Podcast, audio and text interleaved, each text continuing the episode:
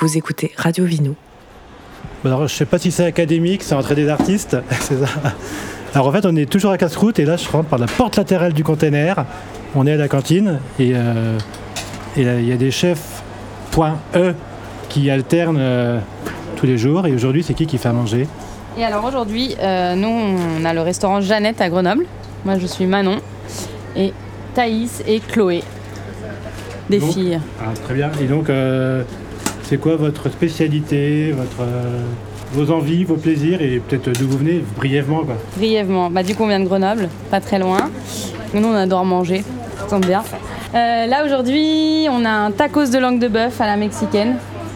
Euh, on a une truite confite dans l'huile avec des épinards juste tiédis et de la capucine et des jolies noix. En dessert, on a du cèpe, du chocolat et du café.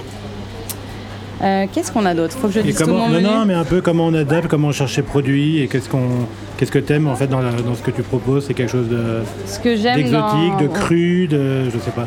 Euh, bah là, il y a un peu, justement, il y a un peu de tout. C'est euh, diversifié. On a un peu voyagé tout en restant dans les Alpes. C'était un peu le but, je crois. Tout est local, plus ou moins. Plus ou moins, mais quand même, dans chaque plat, euh, il y a du local. C'était le, le- le fil conducteur de la démarche. Eh bien merci, je vous laisse travailler, ça y est, le, le rush arrive.